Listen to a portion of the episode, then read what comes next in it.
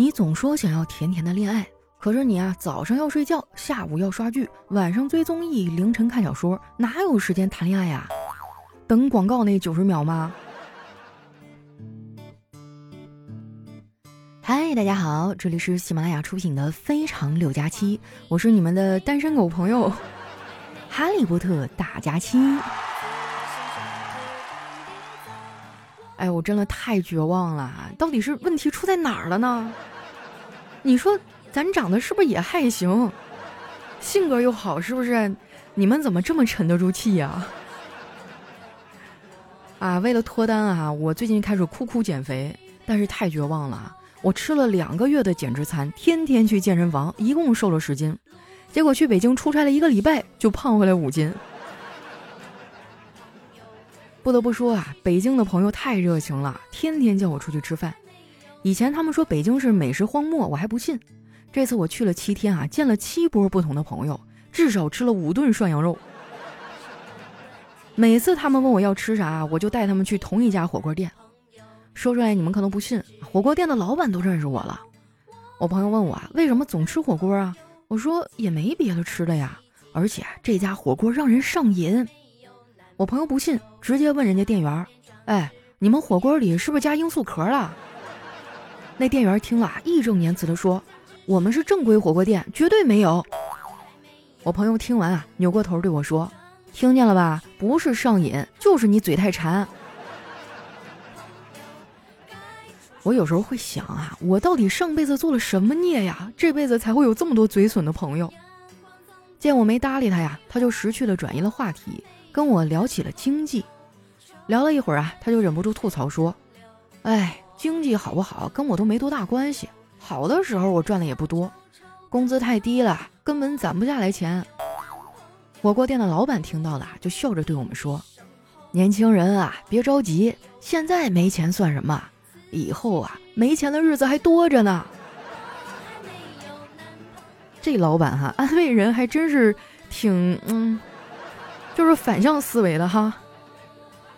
吃完饭啊，我就回酒店了。这次出差啊，公司给订的酒店，怎么说呢？就是挺能引起我的思考的。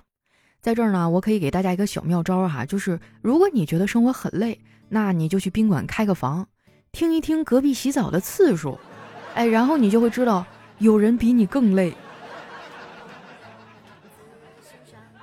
出差的最后一天啊，领导叫我去一起开了个会，开完会呢，还组织了一场聚餐。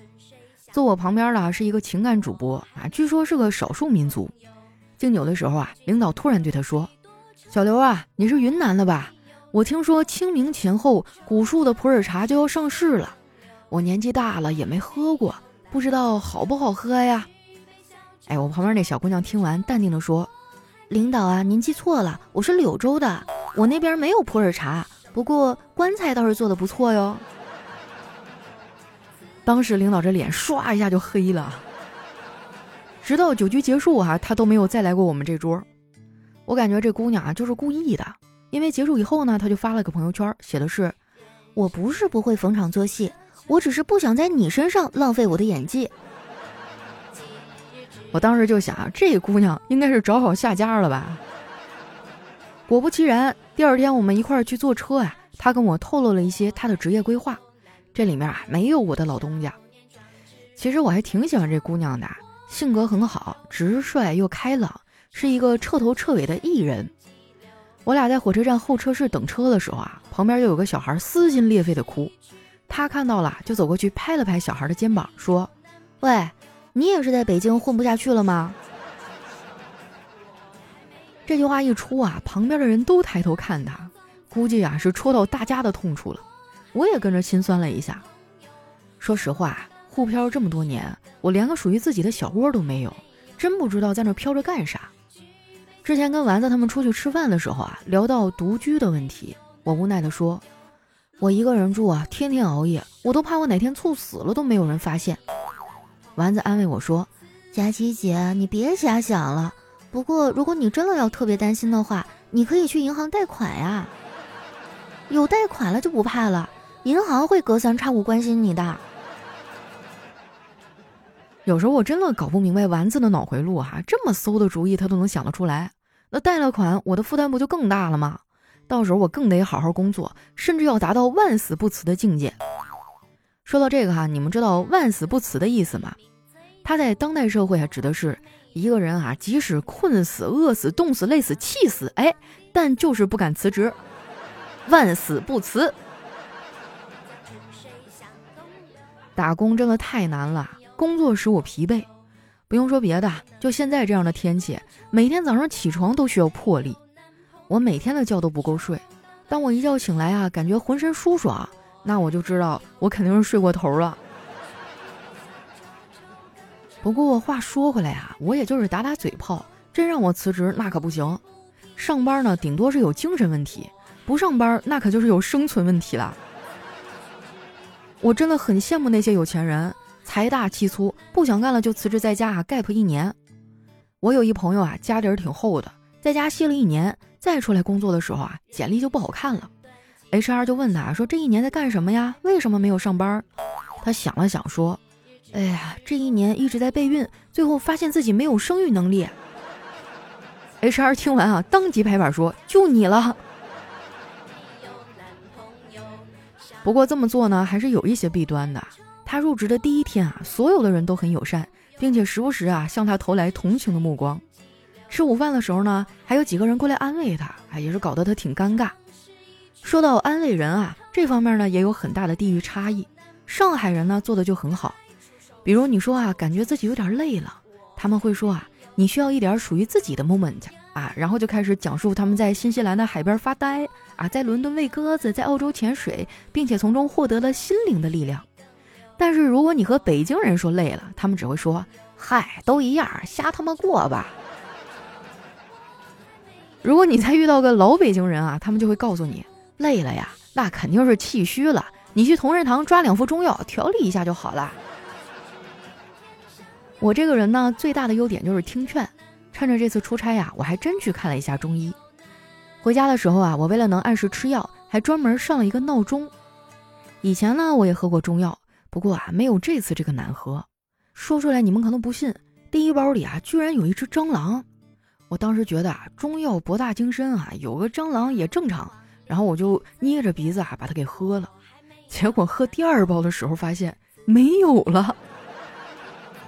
现在想起来我还觉得恶心呢。为了能快速的脱敏啊，我就跟我所有的小伙伴都说了这件事儿，并且受到了大家无情的嘲笑。有的朋友呢跟我不太熟，可能给我的微信啊设置成免打扰了，第二天才回复我，这让我觉得很别扭啊。因为我从来不给单个人设置成免打扰，我有时候回复的慢了，是因为我在玩儿，我秒回的时候啊，应该就是在工作或者学习了。所以想跟我聊天的小伙伴啊，请你们看好时间。其实平时没项目的时候啊，我都会想办法摸鱼。我跟丸子有时候无聊了，会给对方出脑筋急转弯，答错的人呢就请对方喝奶茶。昨天啊，他问了我一个脑筋急转弯，我没答上来。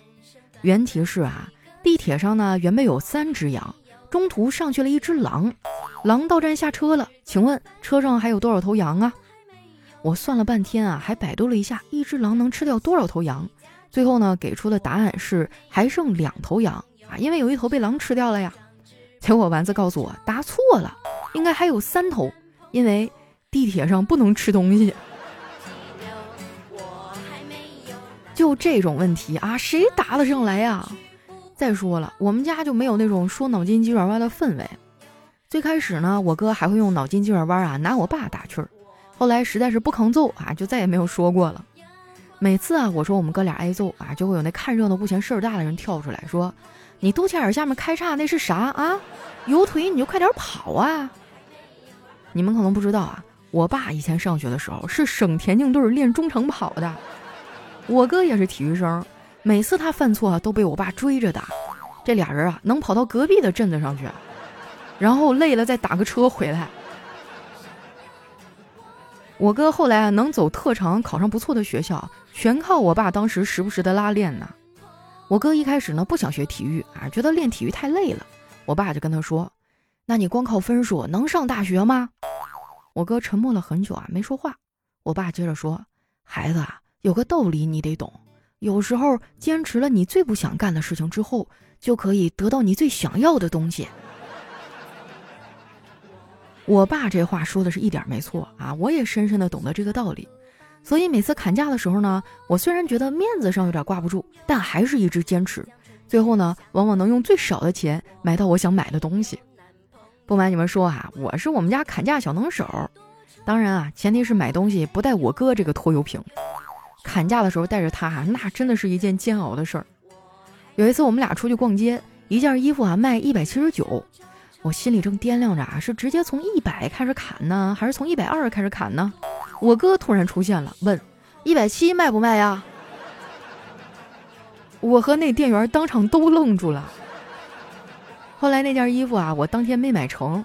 第二天啊，我乔装打扮了一下，又去了一趟。这次砍价我是杀伐果断啊。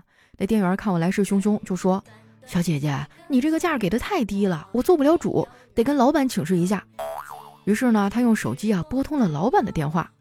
就在他和老板啊热火朝天商量价格的时候，突然他的手机铃声响了。不是你做戏得做全套啊，最起码你得把手机铃声调成静音吧？我觉得这个店不行，套路太多。最终呢，那件衣服我还是没买。结果那店员拉着我不让走啊，非要把那衣服卖给我。正当我俩僵持的时候啊，丸子给我打电话了。电话接通以后，他问我在哪儿呢？我一边回复他，一边往外走，总算是化解了危机。丸子知道我在逛街以后啊，吵着要跟我一起。结果到了之后，他只想干饭。我问他想吃点啥呀？他说想吃点通便的。他已经六天拉不出来了，还问我啊有没有什么治疗便秘的好办法。我说。要不你买两套卷子回去吧，我小侄子啊，只要一开始学习就想拉屎。你要不试试？我觉得这偏方还挺好使的，有同样困扰的小伙伴一定尝试一下啊。好了，那今天节目就先到这儿哈，我是佳期，喜欢我的宝贝儿呢，可以关注一下我的新浪微博和公众微信，搜索主播佳期。最后呢，麻烦大家把手里免费的月票帮我们送一送哈，不管是非常六加七还是人间观察局，都是我们的栏目，签到和收听呢都能领到免费的月票，麻烦大家动动手帮忙点一点啊，在这里谢谢大家了。